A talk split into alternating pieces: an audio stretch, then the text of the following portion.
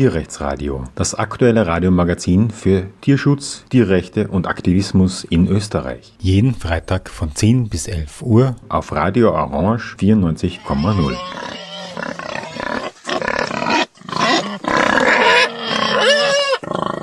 Willkommen beim Tierrechtsradio. Heute haben wir einige Künstlerinnen, die Nicole, den Erich, die Esther, die Daniela und den Johannes. Vielen Dank fürs Kommen euch allen und ich bitte euch alle nacheinander euch vorzustellen. Nicole, magst du mal den Beginn machen? Okay, sehr gerne. Danke für die Einladung auch, Franz. Mein Name ist Nicole Montaperti. Ich habe Kunstgeschichte studiert, unter anderem. Beruflich mache ich jetzt was anderes. Tiere haben mich schon von klein auf fasziniert und ich bin irgendwie erst vor ein paar Jahren dazu gekommen, dass ich diese Liebe zu den Tieren und die Malerei verbinde und mache jetzt sowas wie Tierrechtskunst. Stelle nicht Missstände dar oder unangenehme oder schreckliche Szenen, sondern ich male mit meiner Malerei eher positive Szenen. Ich möchte positive Alternativen darstellen ich möchte auch die Menschen berühren und Mitgefühl in ihnen erwecken und ich möchte Tiere sichtbar machen, vor allem eben die sogenannten Nutztiere. Ich habe sehr viele Bilder von Schweinen und ein paar von Kühen, von Lebenshöfen und ein paar meiner Bilder haben dann auch Slogans dabei von möglichen Tierrechten zum Beispiel. Und eben mein Kunstgeschichte-Studium also das ist natürlich die Geschichte der Kunst. Das heißt, ich habe da keine Praxisausbildung von einer Uni, sondern ich habe mir sehr viel entweder selbst angeeignet oder ich habe mal als Gaststudentin an einer Kunstuni im Ausland mitgemacht oder habe Atelierunterricht genommen bei einem Porträtmaler vor vielen Jahren oder hier und da einfach nur an einer Volkshochschule zum Beispiel Aktzeichenkurse gemacht. Und so habe ich halt mein Handwerk weiterentwickelt und ich male naturalistisch. Manchmal wird mir gesagt, dass meine Bilder einfach schön, lieblich und dekorativ sind und nicht so einen hohen Kunstanspruch haben. Damit kann ich gut leben. Also ich muss nicht unbedingt so eine Art Konzeptkunst oder so produzieren. Bezeichne deshalb mich selbst auch oft eher als Malerin als als Künstlerin. Du hast gesagt, du hast Kunstgeschichte studiert. Wie ist es eigentlich dazu gekommen? Ist nicht unbedingt die erste Wahl für die meisten Leute? Ja, das war bei mir eben auch nicht die erste Wahl. Also das ist jetzt eine Misserfolgsgeschichte. Ich habe natürlich versucht, an den Kunstunis in Wien angenommen zu werden, habe mehrere Anläufe versucht, bin immer gescheitert, also bin nicht weitergekommen und habe nebenbei dann einfach mal angefangen, Kunstgeschichte zu studieren, weil ich mir gedacht habe, ich bin da sowieso eine Banausin und möchte gerne meine Wissenslücken füllen oder möchte mitreden können und so bin ich dann irgendwie dabei geblieben und habe das dann einfach auch beendet.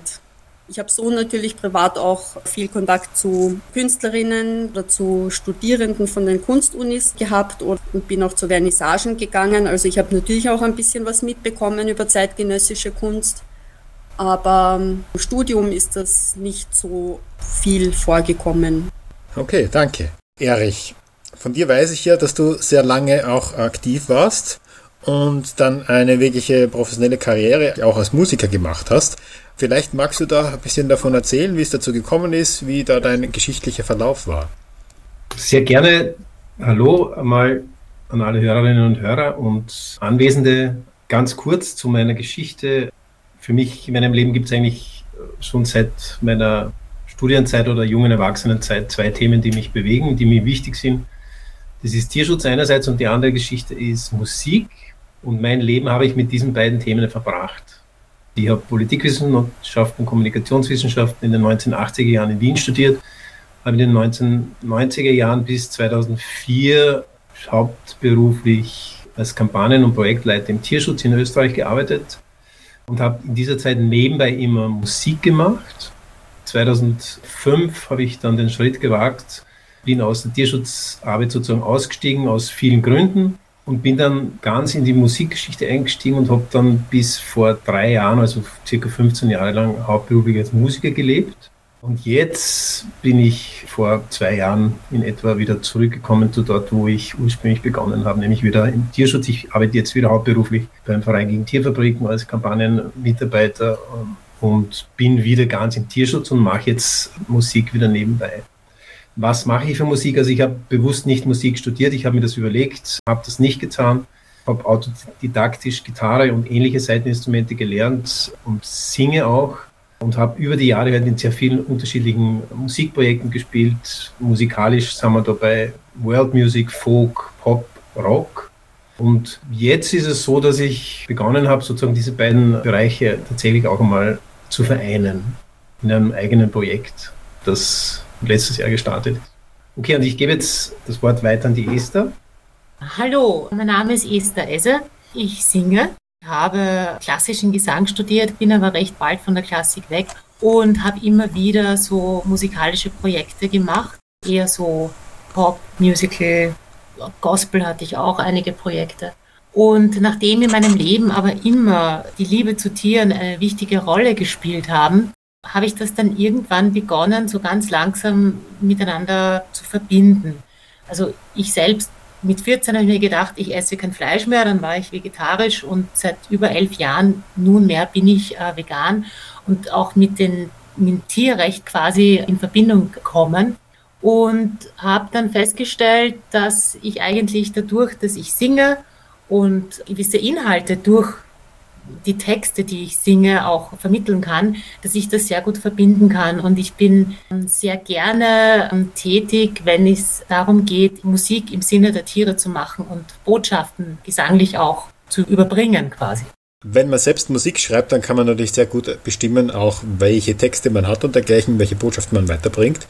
Habt ihr da den Eindruck, dass es wirklich notwendig ist, selbst zu schreiben? Oder habt ihr eine große Fülle an Werken, die andere gerne von euch hören möchten, die trotzdem auch mit der Botschaft vereinbar ist? Ja, da stimme ich mal zu, weil ich selber schreibe keine Musik. Ich bin eher die, die interpretiert.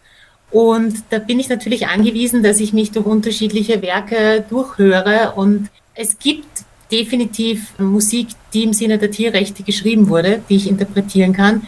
Ich bin jetzt aber auch so, dass ich in anderen Werken, Songs, Titeln Tierrecht finde und das dann auch quasi in dem Kontext darbiete.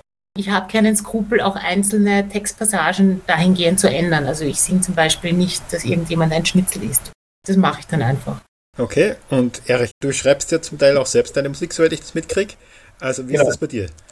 Ich habe eine gänzlich andere Erfahrung gemacht. Also meinen ersten Song habe ich mit zehn Jahren geschrieben. Da war noch keine Idee von irgendwie, ich werde Musiker und so weiter, überhaupt nichts. Aber dieses Songwriting, ich nenne das jetzt Songwriting, das mache ich schon sehr lange. Und alle meine Songs haben mit ganz persönlichen Themen, die mich berühren und betreffen, zu tun. Und das ist über die lange Zeit meines bisherigen Lebens alles Mögliche. Und natürlich waren das immer schon Themen, die mit Tierschutz, Tierrechten zu tun haben. Ich habe jetzt vorher schon gesagt, ich habe in sehr vielen Projekten gespielt und mitgearbeitet als Musiker. Ich habe die Erfahrung gemacht, dass das Thema Tierschutz, Tierrechte kein Thema war in Wirklichkeit. Bei all den Projekten, wo ich mitgespielt habe, war ich immer so ähm, von den Texten her, nein, das ist nicht angekommen, das ist nicht angenommen worden, außer es waren meine eigenen Musikprojekte. Also man muss unterscheiden zwischen Projekten, wo ich sozusagen als Musiker dabei war und meine eigenen Projekte, wo ich die Bands gegründet habe und sozusagen Mastermind und Bandleader war. Aber auch da hat sich eigentlich bislang nicht wirklich ergeben. Aus welchen Gründen auch immer. Also meine Erfahrung in der Musikbranche, wo ich war als hauptberuflich tätiger Musiker, hat das nicht gefruchtet und hat das auch nicht funktioniert. Also ich habe kein einziges Engagement, sondern ich habe viele Hunderte über die Jahre, wo es um Tierschutz, Tierrechte oder sowas gegangen wäre.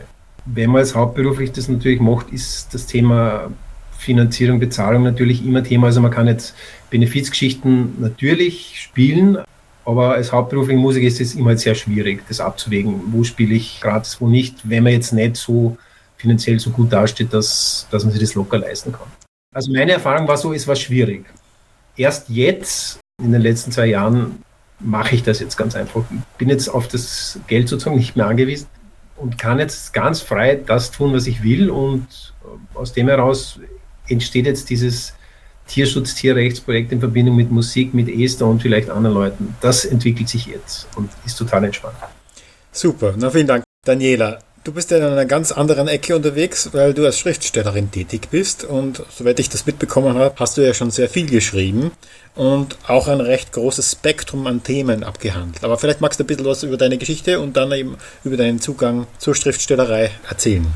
Danke auch für die Einladung und du hast ja schon gesagt, mein Bereich ist die Literatur also das Wort, was uns eigentlich auch mit dem Singer-Songwritertum verbindet. nachdem ein Singer-Songwriter jetzt den Literaturnobelpreis bekommen hat vor einiger Zeit. Jedenfalls, ich schreibe schon, solange ich denken kann. Und wenn ich gefragt worden bin, warum, habe ich gesagt, weil ich was zu sagen habe. Das klingt jetzt ein bisschen hochtrabend, aber es war mir einfach ein Bedürfnis, was zu sagen, sagen wir mal so. Und wenn ich jetzt die letzten 36 Jahre meine persönliche Literaturgeschichte durchschaue, also es ist nicht autobiografisch, aber es spiegelt sich das Autobiografische darin und vor allem auch meine persönliche Entwicklung. Mein Themenschwerpunkt war eigentlich immer schon Begegnung und Beziehung und vor allem auch Gebrochenheit in Beziehungen. Und also ich bin jetzt seit acht Jahren aktiv, seit acht Jahren vegan und ich habe im Hinterher, also das Leben versteht man immer von, von hinterher, wie es so schön heißt, habe ich gesehen, wie sich die Themen einfach entwickelt haben. Es war jetzt nicht so, dass ich sage, so und jetzt mache ich Tierrechtssachen oder ich mache Begegnungen mit Tieren oder mit anderen Spezies oder untereinander, sondern es hat sich eigentlich nahtlos eingefügt. Und ich habe gestern einen Roman angefangen zu schreiben, wo einfach geschichtlicher Hintergrund mit einer Rolle spielt, aber auch wie komme ich zum Veganismus, wie komme ich auch von politischer Seite aus den verschiedensten Dingen oder von den verschiedensten Sichtweisen. Und mein schönstes Kompliment war bei Tiergeschichten, das waren, sind ganz normale Geschichten, keine Propaganda, nichts Agitorisches, hat mir eine Dame gesagt, ich bin auf das Buch hinauf, äh, esse ich jetzt kein Fleisch mehr, weil die Geschichten mich so berührt haben. Und darum geht's mir. Ich möchte berühren. Also Kunst hat jetzt nicht den Anspruch, meines Erachtens nach mental zu wirken. Da schreibe ich Sachbücher. Das ist auch ganz wichtig. Aber ich möchte eher, und ich glaube, das kann man durchgehend sagen, auf einer emotionalen Ebene die Menschen erreichen, weil das einfach eine ganz wichtige Komponente ist. Deshalb schreibe ich und deshalb werde ich wahrscheinlich auch nicht aufhören damit oder werde ich weitermachen. Also ich habe jetzt keine Schreibschule oder so gemacht, ich habe Germanistik studiert, was einen eher abhält vom Schreiben, als zum Schreiben zu bringen. Weil man sagt ja über die Kunstkritiker, das sind die Eunuchen der Kunst, ich weiß, es ist böse, aber äh, normalerweise ist es so, dass die Literaturwissenschaftler jetzt nicht Literatur machen, sondern eben bewerten. Und sobald ich in diesem Bewertungsschema drin bin, kann ich nicht mehr zurück zur Kunst, weil ich mich weiter vom Weg bewege. Also sagen wir mal im Großen und Ganzen. Also es hat mich sicher nicht das Germanistikstudium dazu befähigt. Ich bin nur froh, dass es mich nicht davon abgehalten hat. Aber was befähigt ist, Menschen zu begegnen, anderen Spezies zu begegnen und zu beobachten, das hört man immer wieder, Beobachtung ist wichtig und das fließt einfach ein. Also was mich befähigt, ist einfach, dass ich schreiben kann und dass ich den Eindruck habe, dass Geschichten entstehen, die niedergeschrieben werden sollen. Mehr Qualifikation in dem Sinne habe ich nicht. Also ich nenne mich sozusagen selbsternannte Schriftstellerin im parallel zu selbsternannten Tierschützerinnen, was so gern als Kritik angeführt wird. Aber ich denke mal, das Menschsein oder wie soll ich sagen, um übers Leben schreiben zu können, muss man das Leben leben. Johannes, vielleicht magst du uns ein bisschen über deinen Hintergrund und deinen Zugang erzählen. Ich arbeite als freischaffender Autor und Komponist und Liedtexter und ich bin auch Schauspieler und Sänger und äh, Regisseur und Pianist, also ich mache alles Mögliche, was mit Theater und Musik zu tun hat.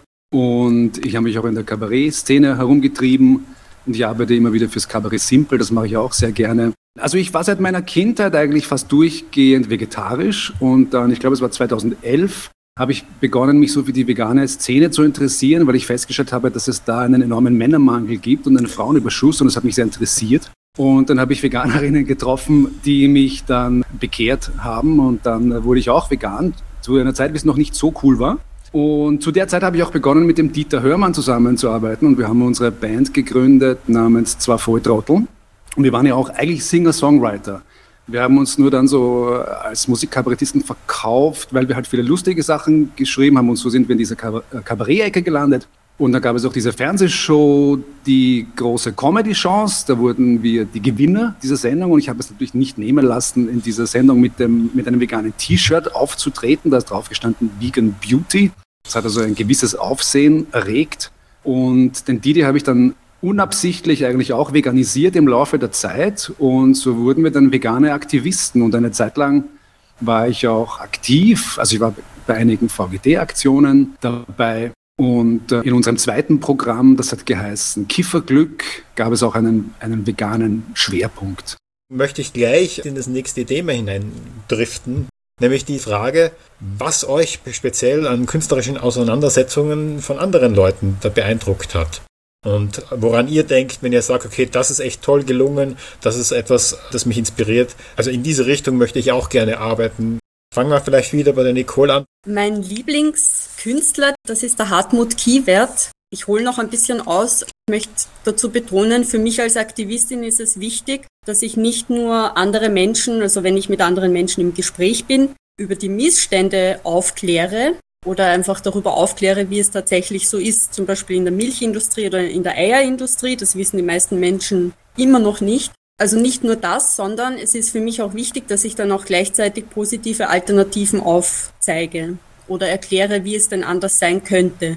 Und auch in der Sprache achte ich darauf, dass ich nicht nur sage, ich esse kein Fleisch und keine Milchprodukte und keine Eier und so weiter, sondern ich esse gerne Gemüseeintöpfe mit Dinkelreis und Salate mit Samen und Nüssen und Sprossen und so weiter.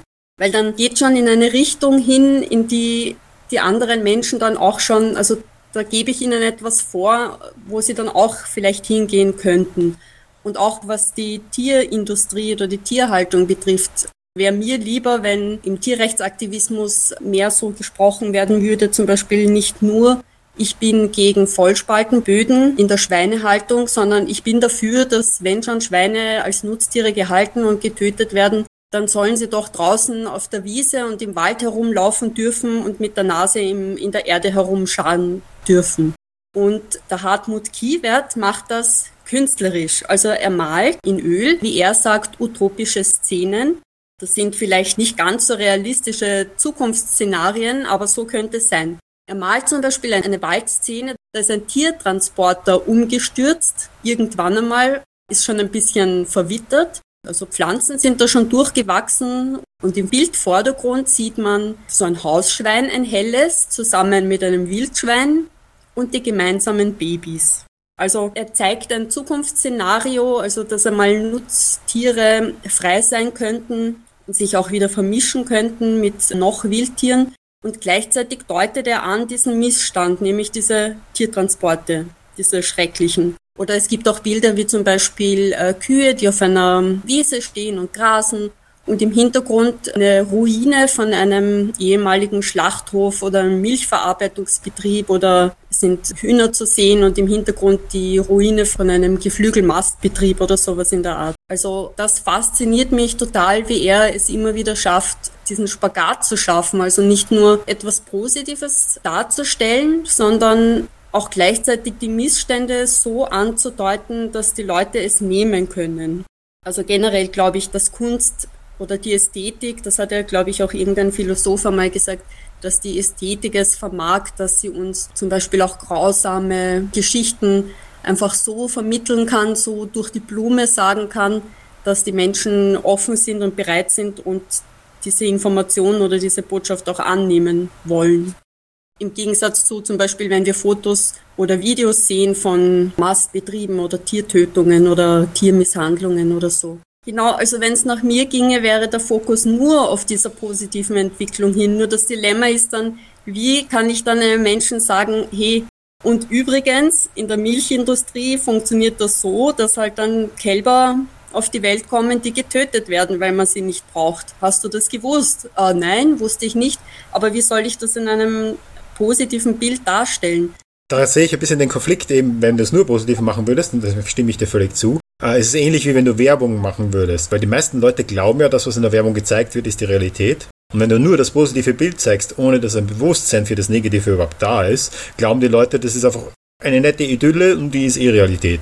Ja, exakt, genau. Aber was mich zum Beispiel betrifft, mich selbst, ich bringe es einfach nicht über das Herz, grausame Szenen zu malen. Ich habe zum Beispiel mal nach einer Fotovorlage einen Polarfuchs, der in einem Käfig gehalten wurde und wo eben so in den Käfig rein fotografiert wurde, gemalt und ich bin nur bis zum Rahmen gekommen, aber ich habe es einfach nicht übers Herz gebracht, dann rundherum auch noch das Gitter zu malen oder auch das Gitter, auf dem er mit seinem empfindlichen Pfötchen gestanden ist.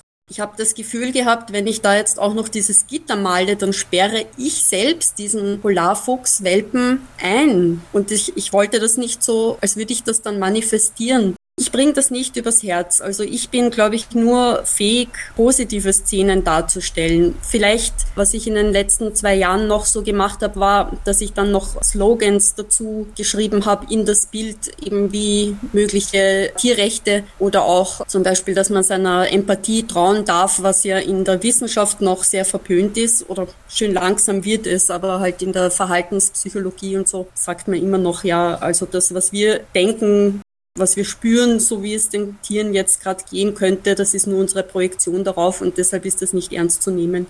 Aber ich würde es, glaube ich, nicht übers Herz bringen, jetzt eine Schlachthofszene zu malen. Deshalb eben große Bewunderung den KünstlerInnen gegenüber, die das sehr wohl machen oder die eben beides schaffen im Bild, dass sie das irgendwie kombinieren. Es gibt auch Beispiele für KünstlerInnen, die jetzt nicht unbedingt Schlachthofszenen oder Tiertötungsszenen oder so malen oder fotografieren, sondern die die Tiere vielleicht auch zusammen mit Menschen darstellen, wo dann schon klar ist, aha, okay, da gab es eine Vorgeschichte bei dem Tier, weil das Tier zum Beispiel eine Verletzung vorweist oder eine Verstümmelung oder so. Und das ist trotzdem dann berührend und gleichzeitig wissen die Menschen dann schon, okay, da gab es auch eine schreckliche Vorgeschichte. Vielen Dank. Geht gleich wieder zu Erich und Esther weiter über. Wie ist es bei euch? Was inspiriert euch? Was begeistert euch? Was bringt euch dazu, euch weiter zu engagieren in dem Bereich? Danke mal, Nicole, für die interessanten Ausführungen von deiner Seite her. Meine Inspiration, was die Musik betrifft, war eigentlich immer das, Daniele, du hast das vorher schon gesagt, dass Musik berührt mich zutiefst. Ich sage mal irgendwie auf einer seelisch-emotionalen Herzebene. Und das ist, sind die verschiedensten Orte von Musik. Und ich habe mir als Musiker irgendwie, wie ich begonnen habe, gedacht, was will eigentlich ich meinem Publikum, den Menschen, die die Musik von mir hören, was will ich denen mitgeben? Und da ist es eigentlich, genau wie Daniela gesagt hat, darum gegangen, ich möchte die Menschen berühren mit meiner Musik ich glaube, das ist deswegen gekommen, weil ich genau eben, wie ich vorher gesagt habe, selbst so berührt bin von Musik. Und dort sind jetzt weniger die Texte, die Inhalte bei Liedern, sondern da ist es tatsächlich das, was harmonisch, melodiös, rein musikalisch sozusagen passiert. Die Schwingungen, die Good Vibes, wie auch immer man das nennen will. Da gibt es ja viele Begriffe dafür.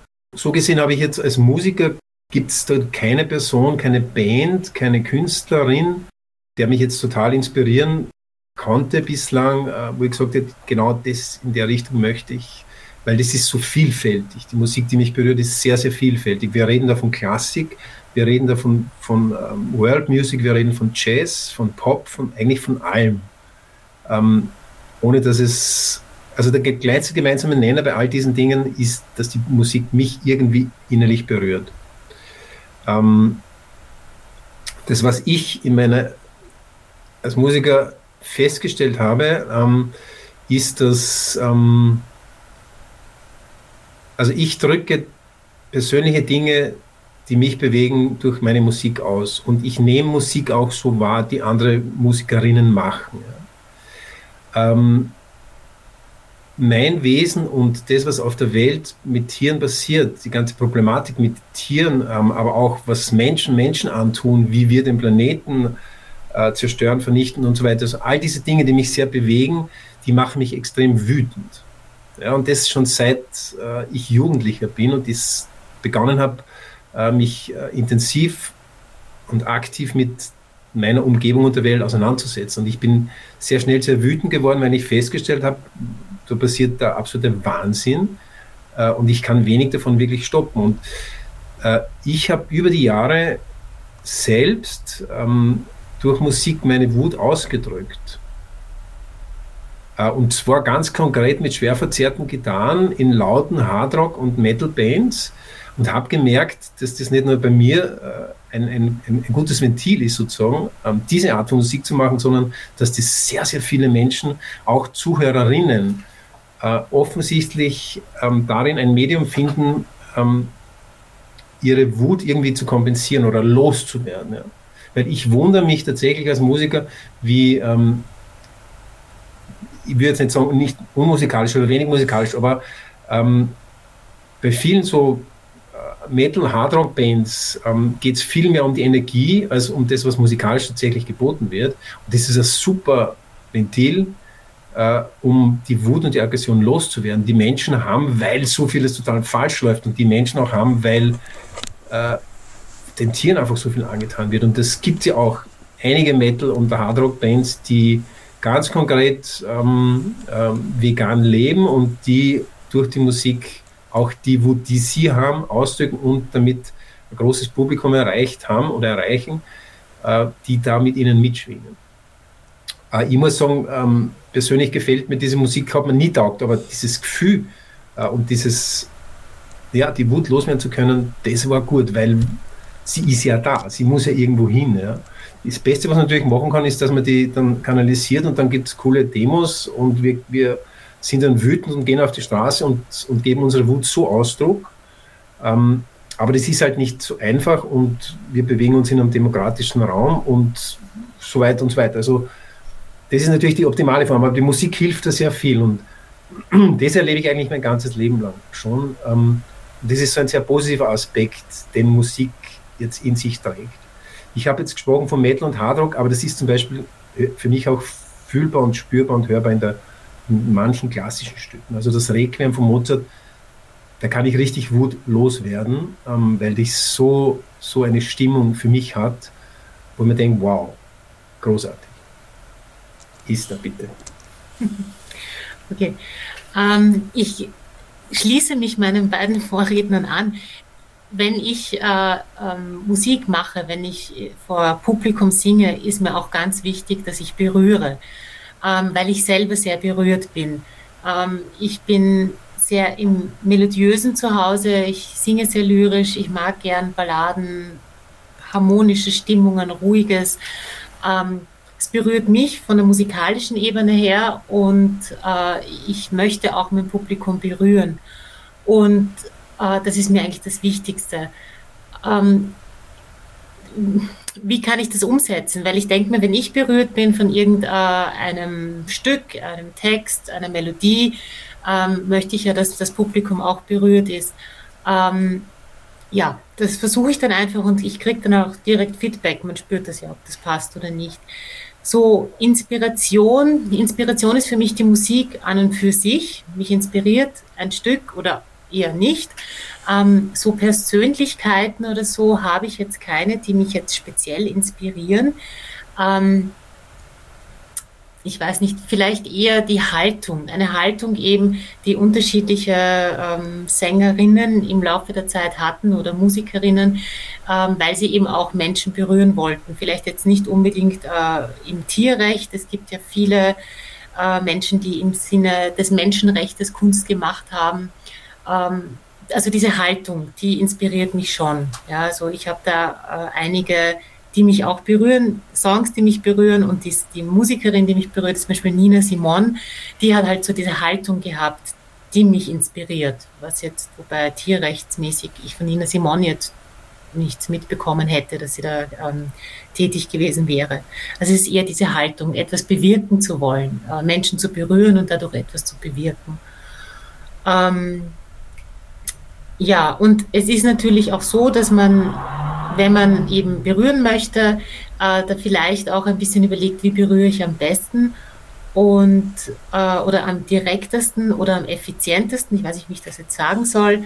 Ähm, und da ist es halt schon so, weil ich ja oft Stücke nehme, die ich eben nicht schreibe, sondern die schon vorhanden sind, sehr prominente Stücke zu nehmen, so Evergreens zum Beispiel, und äh, dahingehend zu schauen, wie denn das tierrechtsmäßig, in welchem Kontext es steht.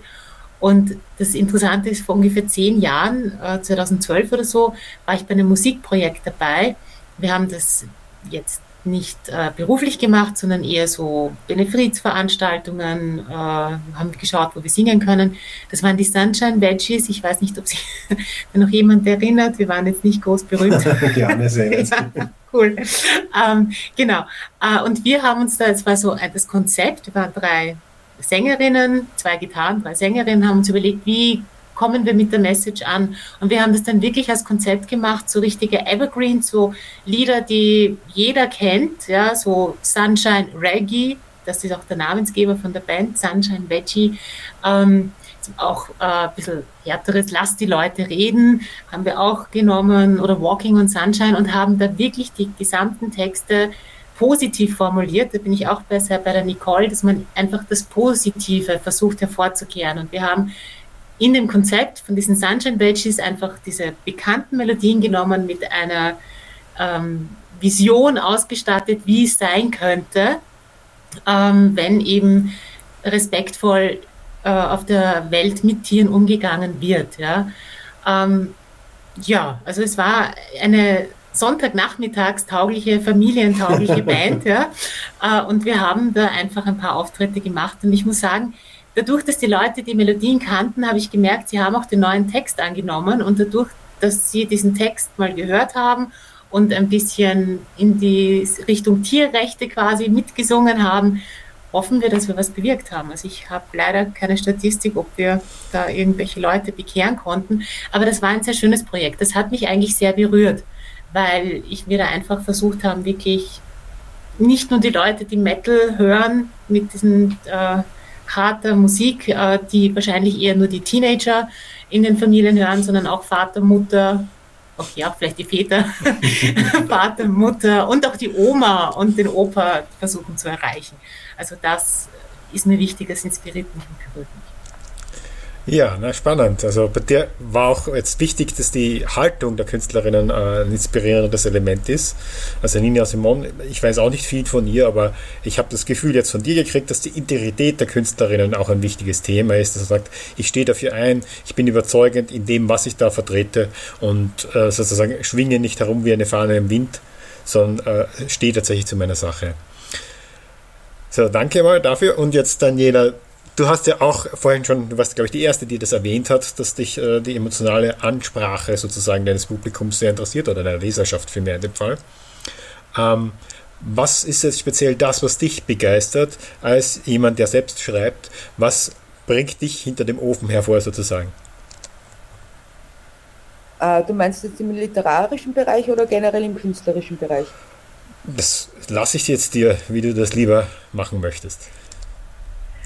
Ähm, also in den letzten Jahren, seit ich jetzt im Aktivismus tätig bin und meine Literatur durch den Aktivismus auch bestimmt ist, äh, jetzt auch zusehends mehr durch politischen Aktivismus, direkt politischen Aktivismus, ist es äh, das Tagesgeschehen, der Umgang der Menschen miteinander.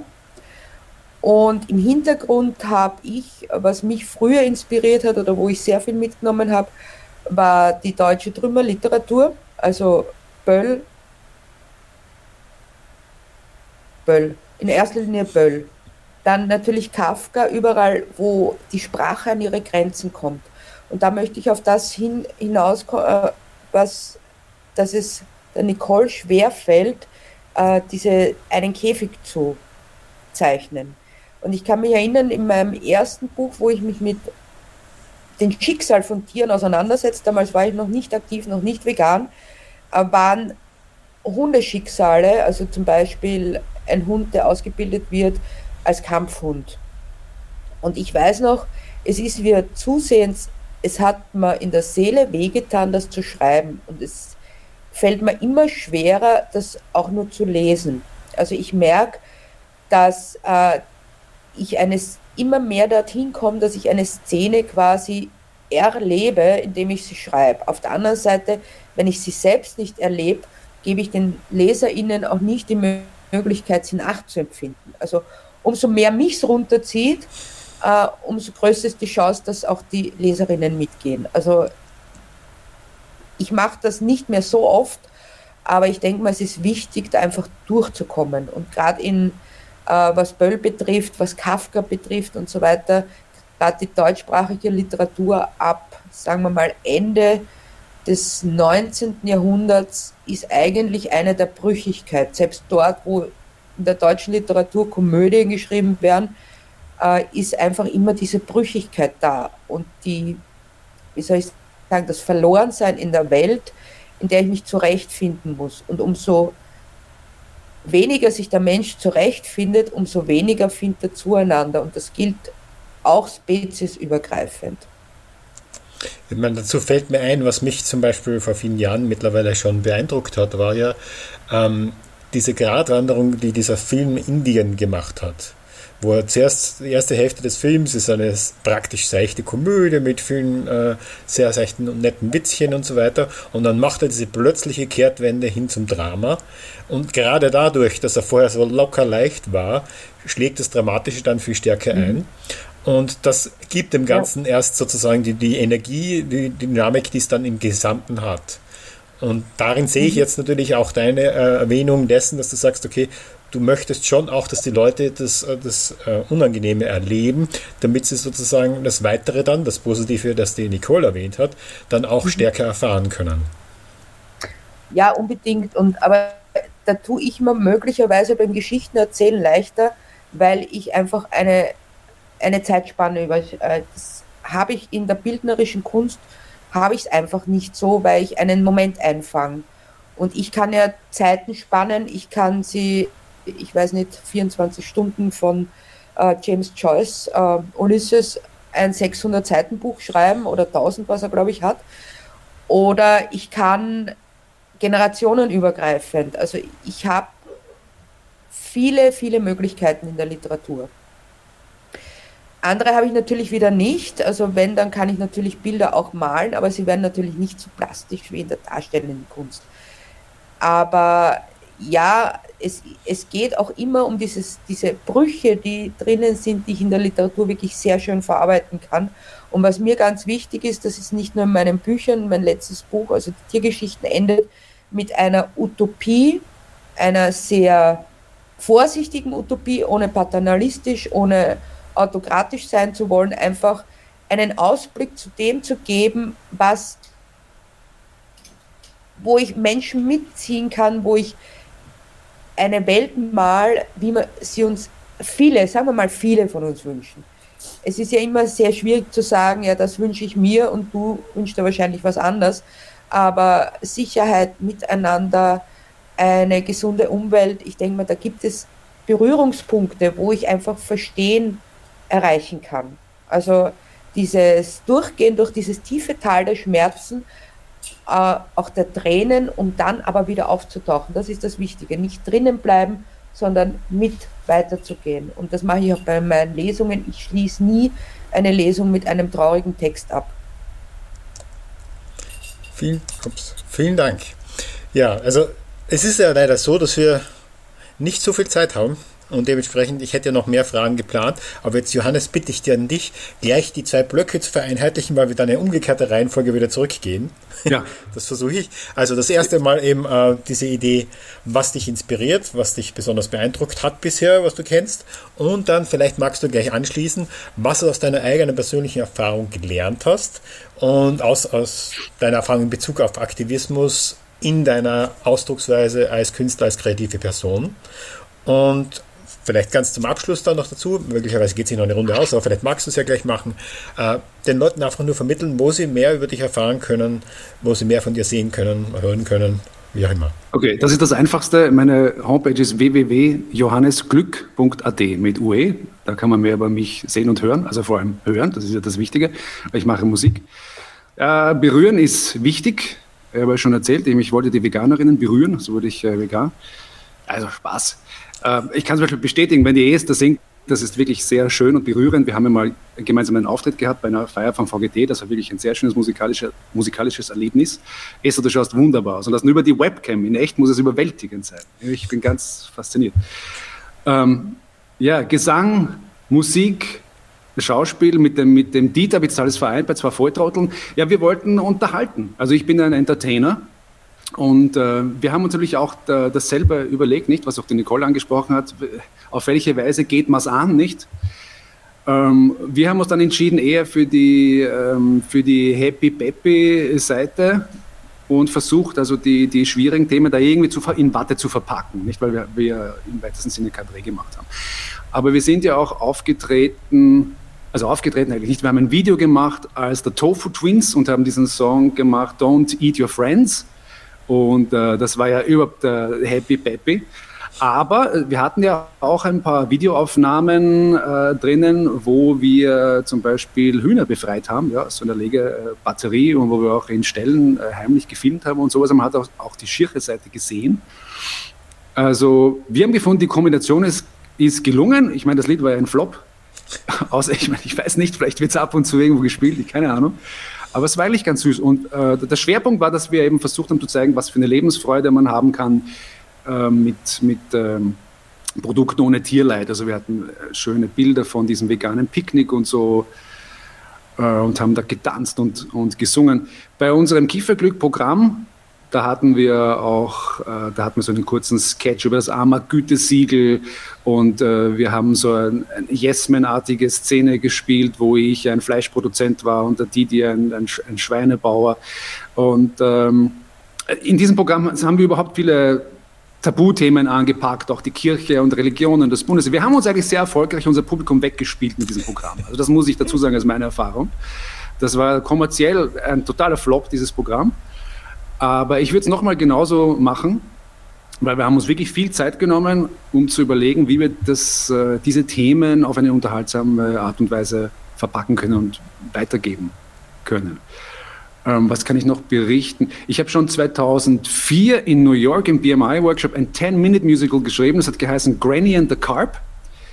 Ähm, das ist noch nie im größeren Rahmen präsentiert worden, außer im BMI-Workshop. Also falls das irgendwer hört und das jemand interessiert, ähm, kann man vielleicht noch was draus machen. Ich glaube nicht, dass es wirklich abendfüllend ist, aber vielleicht kann man es noch ein bisschen erweitern. Es ist sehr amerikanisch. Da geht es um eine jüdische Familie in ähm, in Brooklyn und äh, die, die wollen zu äh, Shabbat einen Karpfen machen und die Granny aus Queens kommt mit, ihnen, mit einem lebenden Karpfen und die kleine Tochter äh, verliebt sich aber in diesen Karpfen und will ihn als Haustier behalten in der Badewanne und dann geben sie ihn die Badewanne und sie will also auf keinen Fall, dass der, dass der gegessen wird und am Schluss setzen sie ihn dann im East River aus. Und so.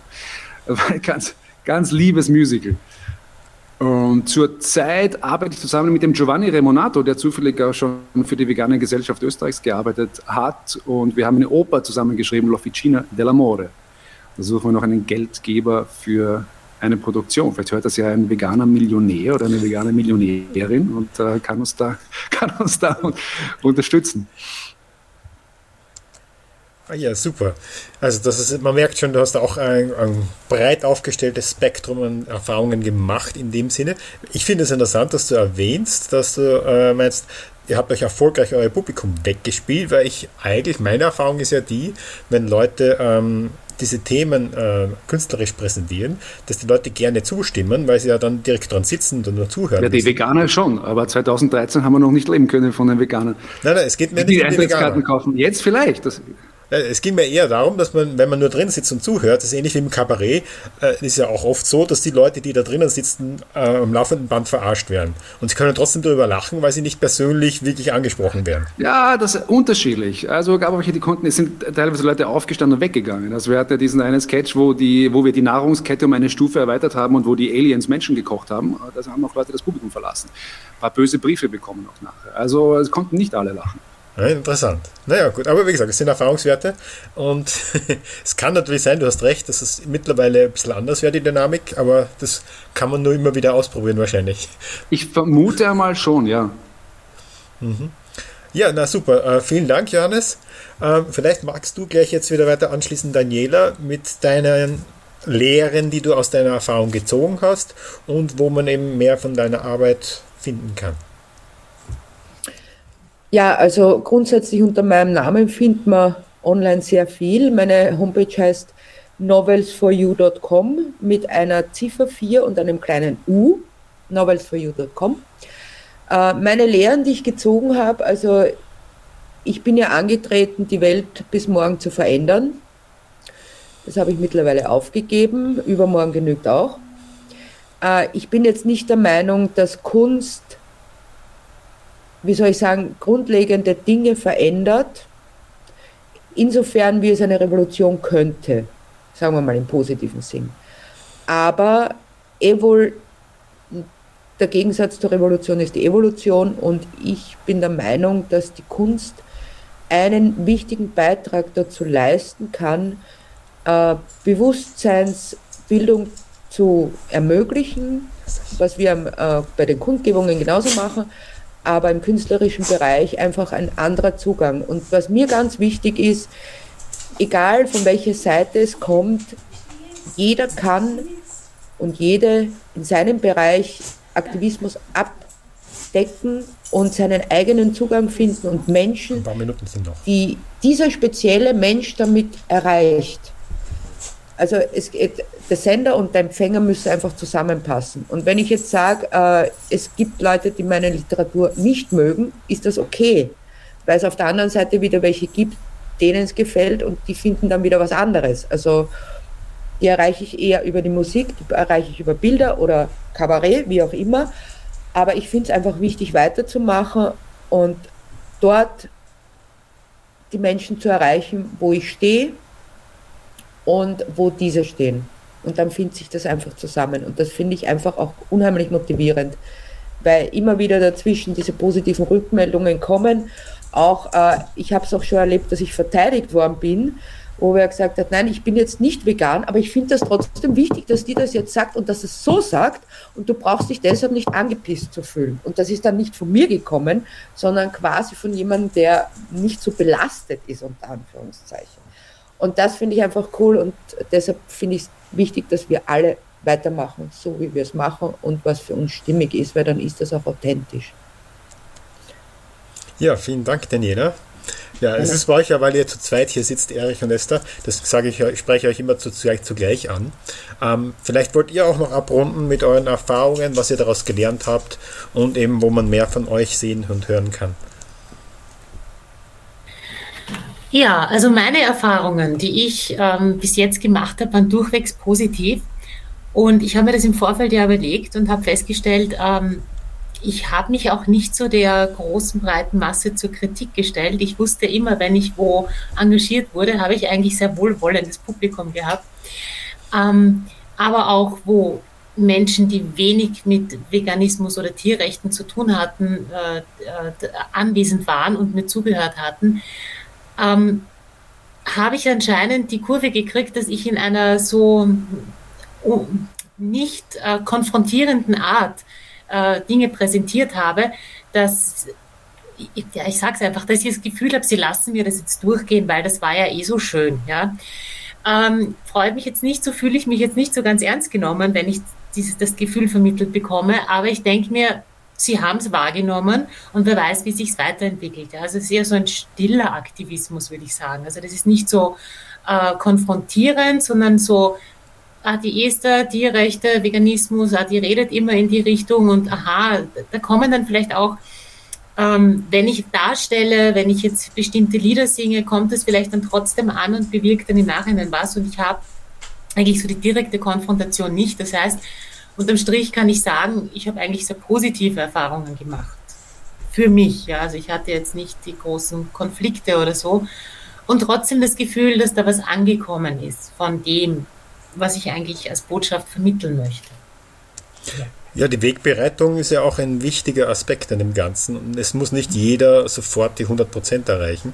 Und oft ist es wirklich gut, sozusagen den Boden zu bereiten für das, was danach noch kommen wird und kann. Und dementsprechend super. Das heißt, von deiner Arbeit kann man so irgendwo nirgendwo was finden oder gibt es irgendwas, wo man dich finden kann? Also ich habe im Moment keine Plattform, wo man mich findet. Es könnte sich ändern, aber das kann ich jetzt noch nicht vorhersehen. Okay, na vielen Dank. Erich, wie ist das bei dir? Hm. Musik weiterhin zu machen macht total Sinn. Ich habe persönlich die Erfahrung gemacht, dass wenn ich äh, 60 Stunden in der Woche hauptberuflich mich um Tierschutzangelegenheiten kümmere, dann bringe ich wesentlich mehr weiter als in meiner Musik. Ähm, und ich bin jetzt in der glücklichen Lage, Lage das zu tun. Äh, trotzdem ist Musik für mich nach wie vor ein eine Kommunikationsform, mit der ich Menschen berühre und erreiche. Auf anderen Ebenen, auf, in anderen Tiefen möglicherweise, in anderen Formen, wie das jetzt in der, in der normalen Tierschutzarbeit im Rahmen eines Vereins wie dem Verein gegen Tierfabriken möglich ist. Äh, und es macht mir ja auch Spaß. Das ist ein wesentlicher Faktor. Ähm, ich habe Spaß daran, Musik zu spielen vor Publikum und Lieder zu singen. Und die Lieder, die ich schreiben werde, ähm, die werden jetzt mehr und mehr mit dem Thema Tierschutz und Tierrecht zu, zu tun haben. Aber ich merke natürlich schon auch in der Musik, ähm, dass wie auch in der Gesellschaft das Thema Tierrecht, Tierschutz ein, eine sehr kleine Anzahl von Personen ähm, wirklich betrifft, im Sinne von, dass die Leute sich um das kümmern. Also gesellschaftlich gesehen sind wir eine, eine Minderheit in einer Minderheit und das ist auch in der Musik so. Ähm, aber ich bin mein ganzes Leben lang schon einer von denen, der immer Sorgen macht zu einem Zeitpunkt, wo die anderen drüber lachen. Ähm, und später kommen die anderen dann drauf. Und in, Sinn, in diesem Sinne sehe ich mich als Vorreiter nach wie vor oder wieder oder immer noch. Ähm, und Musik ist die Kunstform, mit der ich das weitertragen kann. Und für mich ganz wichtig ist auch, ähm, dass was wir leben, was jeder Einzelne von uns lebt und tut, ist immer etwas, was andere Menschen entweder gut finden oder schlecht finden. Aber Menschen, die das gut finden, vor allem junge Menschen, die fühlen sich dann durchaus inspiriert. Also wir leben für viele Menschen etwas vor. Das halte ich für total wichtig. Das heißt, wenn ich mit meiner Akustik da auf der Bühne stehe die Esther steht in mir und wir singen ähm, Lieder ähm, über Tierrecht, über Tierschutz, dann, dann hat das eine ganz starke Wirkung. Äh, und ich bin mir ganz, ganz sicher, dass in den kommenden Generationen, äh, Jahrzehnten, Generationen, also wir reden einfach von langer Zeit, das wissen wir alle, die wir in Tierschutz- und Tierrechtsszene aktiv sind, ähm, dass sich das ändern wird. Ähm, wenn wir jetzt ein paar Millionen Menschen haben auf dem Planeten, die sich vegan ernähren und bewusst äh, leben, die vegane Lebensweise und alles, was dazu kommt, dann sind das in 10, 20 Jahren ein paar Millionen mehr. Ähm, und jetzt tue ich das, was ich tun kann, indem ich Musik mache. Genau, von mir gibt es ähm, momentan sozusagen auch nichts zu hören. Aber es entsteht, wie gesagt, dieses Projekt mit der Esther Sängerin, ich Gitarrist. Johannes, vielleicht magst du mitspielen. Äh, wir brauchen ja noch einen Pianisten. ah, okay. Äh, es entsteht ein Projekt und es wird sehr spannend. Äh, und da geht es definitiv um Tierrecht und Tierschutz. Daniela, wir haben schon mal kommuniziert, vielleicht schreibst du coole Texte als ähm, Hurra, machen wir was mit Alle, Alles außer Heavy Metal. VGT kann man immer wieder. Johannes, bitte? Alles außer Heavy Metal. Alles außer Heavy Metal. Nein, nein, ich bin ganz bei dir. Aber es entsteht da was und, und irgendwie so in dieser, ich bin jetzt in diese Tierrechts-, Tierschutz-Community wieder eingetaucht. Ich war lange da draußen, ja. Äh, und ich finde es sehr schön, wenn wir da miteinander was machen. Und beim VGD gibt es ja durchaus bei den Events immer wieder Möglichkeiten aufzutreten und es gibt die Vegan Mania und so weiter. Und also ich kann mir das gut vorstellen und werden wir schauen. Ja, super. Danke für die Einladung auf jeden Fall noch einmal und für das interessante Thema. Ich finde es sehr spannend, wenn wir Künstlerinnen uns so austauschen. Sehr schön. Na, vielen Dank auch. Äh, Nicole, du hast das Schlusswort, wie es scheint. Ui, da wächst der Druck. Naja, ich habe auch, äh, ich möchte auch noch erwähnen, ähm, das habe ich am Anfang vergessen, ich habe ja, obwohl ich mich mit im Kunstgeschichtestudium nicht sehr mit sehr viel mit zeitgenössischer Kunst beschäftigt habe, habe ich mittlerweile doch auch ein größeres Wissen über TierrechtskünstlerInnen. Und das durfte ich dann umsetzen, gemeinsam mit meiner Aktivistenkollegin Almut und in Zusammenarbeit mit dir, Franz, natürlich, ähm, beim Tierrechtskongress jetzt im Herbst, im Oktober 2022, gab es ja eben eine digitale Kunstausstellung. Und vielleicht will sich das auch noch jemand online anschauen. Also man, es, es gibt diese Präsentation auch online von dieser Kunstausstellung. Ähm, entweder ihr geht einfach über die Seite tierrechtskongress.at ähm, einfach den Wegen folgen, also bis zu der Seite ähm, zur Ausstellung. Und da ist dann so ein Fenster, das kann man anklicken und dann beginnt diese ähm, Präsentation.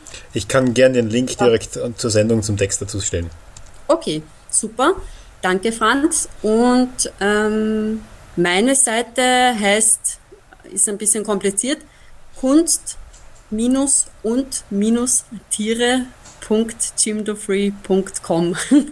Ich werde das eines Tages umändern, wenn jemand eine Idee hat äh, für einen kürzeren und passenderen Namen, dann äh, sehr gerne bei mir melden. Und auch so gerne auch bei mir melden, wenn es um Inhaltliches geht, um Inspirationen durch andere KünstlerInnen, die zu Tierrechten etwas machen und natürlich auch selber Tierrechtsaktivisten oder VeganerInnen zumindest sind.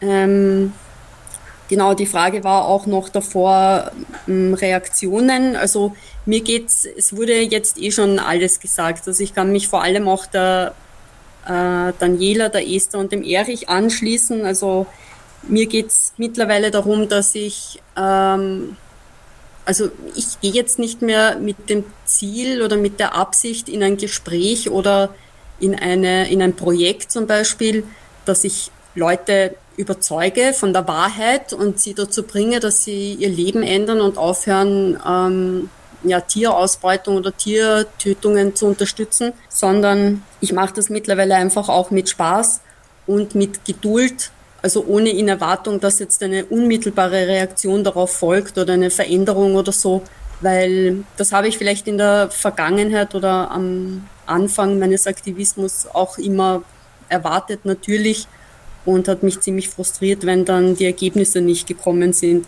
Also, und eben ich es ist gefallen, also das einfach leben und das, das ist für mich auch entscheidend. Ich glaube, dass auch die, die Vorbildwirkung oder vielleicht die Anziehung zu so einem Leben, wie wir es führen, vielleicht nachhaltiger ist, also tiefgreifender und nachhaltiger, wenn das andere Menschen sehen oder miterleben, als zum Beispiel die Abschreckung. Und ja, so hoffe ich doch, dass, dass sich irgendwann einmal mehr ändert. Wenn nicht morgen, dann vielleicht übermorgen. Daniela. Herzlichen Dank. Super, dass ihr euch alle die Zeit genommen habt und mitdiskutiert habt. Ich denke mir, dass wir wahrscheinlich in Zukunft noch weitere Sendungen machen werden, wo wir andere Aspekte auch noch abdecken können. Es ist heute ein bisschen kurz gekommen, es wäre noch so viel zu sagen gewesen. Also wünsche euch allen alles Gute mit euren Werken und Arbeit und ich werde eure Webseiten dann auch in dem Artikel verlinken. Und alles Gute und bis zum nächsten Mal. Dankeschön. Danke, Franz. Ja, auch alles Dankeschön. Gute. Dank.